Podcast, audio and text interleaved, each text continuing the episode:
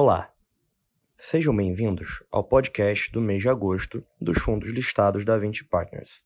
Eu sou o João Gabriel Bandeira, responsável pelo relacionamento com investidores da área imobiliária e agro da 20.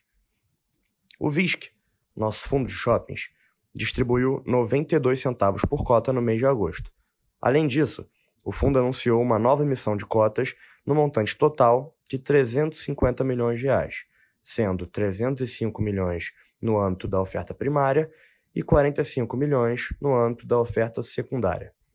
No VILG, nosso fundo de galpões logísticos, assinamos uma nova locação no ativo Caxias Park. O novo inquilino, uma empresa do setor de transporte e logística, assinou o contrato com prazo de 60 meses, que terá vencimento em setembro de 2028. O Vino, nosso fundo de escritórios, assinou um novo contrato de locação para 657 metros quadrados do ativo BBS. A locação representa um incremento de 12% na ocupação do empreendimento e a taxa de ocupação final do portfólio passa a ser de 95,1%. O Viur, nosso fundo de imóveis urbanos, anunciou uma distribuição de rendimentos no valor de 7,2 centavos por cota, o que representa um dividend yield anualizado de 10,4%. O VIF, nosso fundo de fundos, anunciou a distribuição de rendimentos de 7 centavos por cota, o que representa um dividend yield anualizado de 9,9% sobre a cota de mercado ao final do mês. Além disso, a cota patrimonial do fundo apresentou um retorno de 7,9 pontos percentuais acima do IFIX desde o IPO do fundo. O VCRI, nosso fundo de recebíveis imobiliários, distribuiu 8,5 centavos por cota, o que representa um dividend yield anualizado de 11,9% sobre a cota de mercado ao final do mês, sendo esse um dos maiores do segmento. Por fim, o VICA, nosso FIAGRO imobiliário, distribuiu 12 centavos no mês, apresentando uma alocação em 33 ativos, com portfólio diversificado por segmento e por região. Para comentar em maiores detalhes os resultados de agosto dos nossos fundos, tenho hoje aqui as pessoas-chave na gestão dos fundos. Rafael Teixeira, que irá entrar em maiores detalhes do VISC, o Matheus Canalha, do VILG, a Erika Souza, do Vino, o Luiz Felipe Araújo, do VIF, o Douglas Cáfaro, do VIUR, o Gustavo Cortes, do VECRI e o Bruno Spielberg, representando a equipe de gestão do VICA na qualidade de head de análise de crédito. Olá, Rafael. Conte-nos agora como foram os resultados do VISC no mês de agosto. Olá, João, e a todos que nos ouvem nesse podcast. Continuamos observando ao longo do ano uma boa performance dos shoppings. Analisando a evolução do portfólio, o NOI caixa por metro quadrado apresentou crescimento de 9,1% quando comparado ao mesmo mês de 2022, enquanto as vendas por metro quadrado cresceram 1,4% no mesmo período. Quando consideramos as mesmas participações que o fundo tem hoje nos shoppings replicados para o ano anterior, o NOI caixa acumulado do portfólio superou em 3,2% o nível orçado e apresentou um crescimento de 13% quando comparado ao mesmo período em 2022. Com relação às vendas, o indicador apresentou crescimento de 10,4% quando comparamos julho de 2023 contra julho de 2022, e no acumulado do ano, as vendas cresceram 10,2% quando comparadas ao mesmo período do ano anterior. Em agosto, a distribuição de rendimentos anunciada foi de 92 centavos por cota, retornando ao maior patamar histórico de distribuição do fundo, enquanto o resultado gerado foi de 88 centavos por cota. Após essa distribuição, o fundo ainda conta com resultado acumulado não distribuído de 61 centavos por cota, que poderá ser utilizado para distribuições futuras. Os indicadores operacionais dos shoppings do fundo em julho continuaram apresentando crescimento quando comparados ao mesmo mês em 2022. O aluguel nas mesmas lojas, o SSR, cresceu 7,9%, e as vendas nas mesmas lojas, o SSS, cresceu 6,5%. Além disso, o fluxo de veículos apresentou crescimento de 7,2% em relação a julho de 2022, e os níveis de desconto e inadimplência líquida permanecem em patamares saudáveis de 1,7 e 2,6, respectivamente. No dia 10 de agosto de 2023, divulgamos a assinatura de um memorando de entendimentos para a potencial aquisição de três novos ativos: 6% do Conjunto Nacional Brasília, 29,99% do Natal Shopping e 45% do Via Sul Shopping, pelo valor de aproximadamente 284 milhões.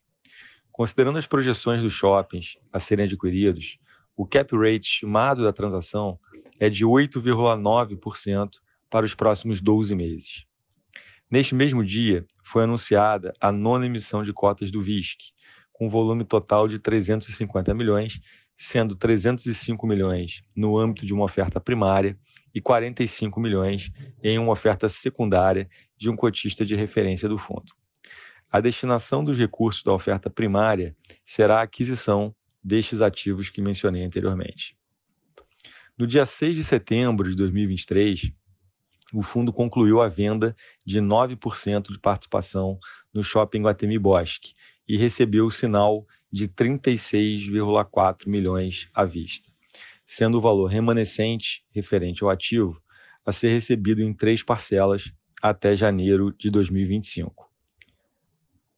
Agora eu passo a palavra ao Matheus, que vai falar sobre o VILG, seus resultados e últimos acontecimentos relevantes do fundo. Obrigado, Rafael, e olá a todos. No mês de agosto, a distribuição de rendimentos do VILG foi de 70 centavos por cota, dentro da faixa estimada de rendimentos para o terceiro trimestre de 2023, que se encontra entre 65 e 72 centavos por cota.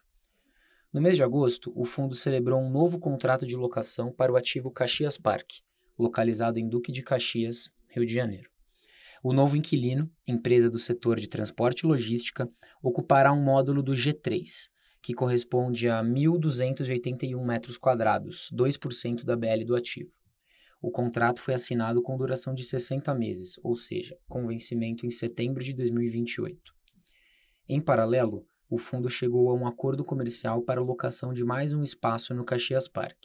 Trata-se de dois módulos do G2, os quais também correspondem a 2% da BL do ativo, 1.281 metros quadrados. As partes estão formalizando os termos em contrato e a gestão espera concretização nos próximos dias. No momento, a taxa de ocupação do ativo é de 36%. A gestão do fundo, em colaboração com seus parceiros comerciais, está trabalhando proativamente na busca por novos ocupantes para as áreas remanescentes do Caxias Park. Também no mês de agosto foi concluído o retrofit da iluminação do ativo BTS Kremer, localizado em Pouso Alegre, Minas Gerais, e locado integralmente à empresa Kremer. Os equipamentos de iluminação antigos foram completamente substituídos por equipamentos de LED, mais eficientes e sustentáveis. Dentre os benefícios do retrofit, destacam-se a redução do consumo energético, a padronização da iluminação e o redimensionamento da carga térmica. Todo o processo de retrofit teve gerenciamento de obras do gestor do ativo, a empresa Proxy, do grupo BTS Properties, importante parceiro do fundo neste e em outros dois ativos do portfólio. O fundo possui atualmente um portfólio de 15 ativos logísticos localizados em sete estados do país, somando 590 mil metros quadrados de ABL própria. Atualmente, o fundo apresenta 78% de seus contratos de locação com vencimentos a partir de 2026 e um prazo médio de vencimento dos contratos de 4,2 anos. A ocupação financeira é de 88%, sendo 31% da receita imobiliária do fundo atribuída a locatários que praticam atividades de e-commerce, seguidos de 25% no segmento de transporte e logística, 11% em alimentos e bebidas, entre outros, configurando uma exposição relevante a setores bastante resilientes. Agora eu passo a palavra para a Érica, que vai falar sobre o Vino, seus resultados e últimos acontecimentos relevantes do fundo. Obrigada, Matheus Velato. No dia 6 de setembro, foi assinado um novo contrato de locação para 647 metros quadrados do edifício Brooklyn Business Square. A Mission Brasil, uma plataforma de digital outsourcing, vai ser a nova locatária do prédio. O contrato de 60 meses conta com apenas um mês de carência, uma vez que o espaço já se encontrava pronto e mobiliado. Essa nova alocação representa um incremento de 12% na ocupação do empreendimento, além de 0,77% de incremento na taxa de ocupação do portfólio do Vino, que até então se encontrava em 94,9%. Conforme previamente anunciado, a Casa de Saúde São José cumpre atualmente o prazo de 90 dias de aviso prévio para rescisão parcial, de área que representa 0,56% do portfólio. Esses efeitos somados até então levam a taxa de ocupação final do portfólio para 95,1% e comprovam que, apesar de este ser um momento de intensas alterações na forma e no modelo de trabalho, observamos que a qualidade e a flexibilidade dos ativos do Vino têm sido fundamentais para atrair os mais diversos tipos de locatários e manter altas as taxas de ocupação do portfólio. Também no último mês, no dia 7 de agosto, o Vino passou a negociar na nova base de cotas após o desdobramento na proporção de 1 para 5, de forma que cada cota existente passou a ser representada por cinco novas cotas. O objetivo do split foi adequar o fundo a uma base mais comum no mercado de fundos imobiliários, dado que seu IPO ocorreu em 2019 com base no valor patrimonial que à época era de R$ 63,50, base não usual para o mercado. Além disso, a gestão entende que a base 10 pode ajudar a manter a liquidez no mercado secundário e tornar o fundo ainda mais acessível aos diversos tipos de investidores, e facilitar a realocação dos rendimentos mensais dos cotistas. Ainda no mês de agosto, o Vino anunciou distribuição de rendimentos no valor de 6 centavos por cota, equivalente a um dividend yield anualizado de 7,9%. O fundo continua com 5 centavos por cota de resultado acumulado não distribuído, e a gestão continua estimando que o rendimento médio mensal do fundo até dezembro de 2023 se situa entre 0,058 e 0,068. A cota ajustada do fundo encerrou o mês em 9,15 centavos, o que equivale a uma variação de menos 1,6%, que somado aos rendimentos distribuídos representa uma rentabilidade de menos 0,9 no mês. Além disso, o volume médio diário de negociação foi de 874 mil reais e o número de cotistas aumentou em aproximadamente 9 mil, ultrapassando a marca de 130 mil cotistas. Agora eu passo a palavra ao Luiz, que vai falar sobre o VIF e seus resultados e os acontecimentos relevantes. Obrigado, Érica, e olá a todos. No mês de agosto, o IFIX, Índice de Fundos Imobiliários da B3, apresentou variação de 0,5%. Com isso, o índice chegou à quinta alta mensal consecutiva e ultrapassa os 12% de rentabilidade no ano. Já o IBOV, índice de ações da B3, caiu 5,1% no mês, voltando para os 115 mil pontos, com alta de 5,5% no ano. No caso do VIF, durante o mês de agosto, o fundo apresentou uma rentabilidade na cota patrimonial de 0,7%, o que representa 0,2 ponto percentual acima da variação do IFIX no mesmo período. Com isso, no ano, a rentabilidade total do VIF chegou a 12,9% e supera a rentabilidade do IFIX em 0,9%. A cota patrimonial do fundo encerrou o mês com valor de R$ 9,42, enquanto a cota mercado fechou a R$ 8,49, o que representa um desconto de 9,9% para o valor patrimonial da cota. Com relação às movimentações, no mês de agosto, o fundo movimentou mais de 13 milhões de reais entre compras e vendas, com destaque para as alocações nas ofertas de FIs de shopping, que somaram mais de 5 milhões de reais. Com isso, o segmento de shopping passou a ser a principal aposta dentre os segmentos de tijolo na carteira do VIF, representando 20% do total dos ativos do fundo. Além disso, vale destacar o aumento na posição de Canip com mais de um milhão de reais no mês, aproveitando o preço mais depreciado que o ativo vem negociando no mercado secundário. Do lado dos desinvestimentos, de mais relevantes, reduzimos a exposição ao segmento de logística através de HGLG e XPLG, além de giro de posição de XPML com entrada na oferta, conforme mencionado. Os desinvestimentos somados geraram um ganho de capital profundo de aproximadamente 105 mil reais, equivalente a 1,3 centavos por cota. Olhando para o resultado do VIF, no mês de agosto o fundo gerou 7 centavos por cota e distribuiu o mesmo valor, o que representa um dividend yield anualizado de cerca de 9,9% sobre a cota de fechamento do mês na B3. O fundo encerrou o mês com resultado acumulado não distribuído de 8 centavos por cota, já considerando a distribuição anunciada. Em termos de carteira, ao final de agosto, o segmento de recebíveis, que inclui a participação direta em CRIs, apresentava individualmente a maior exposição do fundo, com 37% da carteira. No segmento de shoppings e escritório, nossa exposição era de 20% e 19% em cada, respectivamente, enquanto a exposição ao segmento de logística fechou em 18% no final do mês. Agora eu passo a palavra ao Douglas, que vai falar sobre o Viur, seus resultados e acontecimentos. Obrigado, Luiz, olá a todos. No mês de agosto de 2023, o fundo anunciou uma distribuição de rendimento de 7,2 centavos por cota, equivalente a um dividend yield anualizado de 10,4%, considerando a cota de fechamento do mês.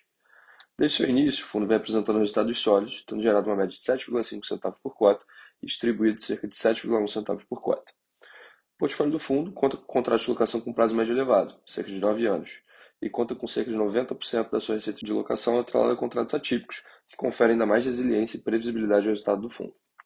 Na nossa opinião, essas características aliadas ao já expressivo resultado acumulado pelo fundo desde seu IPO colocam o Viur em posição favorável para a manutenção da boa performance apresentada até o momento. Por conta disso, estimamos que o resultado distribuído pelo fundo até dezembro de 2023 deverá se situar entre 7 e 7,6 centavos por cota. Agora eu passo a palavra para o Gustavo, que vai falar sobre o VCRI, seus resultados e últimos acontecimentos relevantes do fundo. Obrigado, Douglas, e olá a todos. No mês de agosto, o VCRI anunciou uma distribuição de rendimentos mensais no valor de 8 centavos e meio por cota, o que representa um dividend yield anualizado linearmente de 11,9% sobre o preço de mercado da cota no fechamento do mês.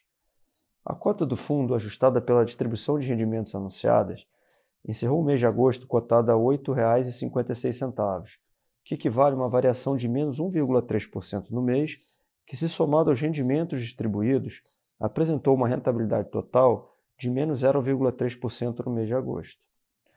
No fechamento do mês, o fundo possuía 40 emissões de crise em carteira, lastreados em créditos de diferentes grupos econômicos e setores de atuação, que representavam cerca de 93% do PL, além de uma alocação de quatro cotas de fundos imobiliários com viés de renda, que correspondiam a 5% do PL.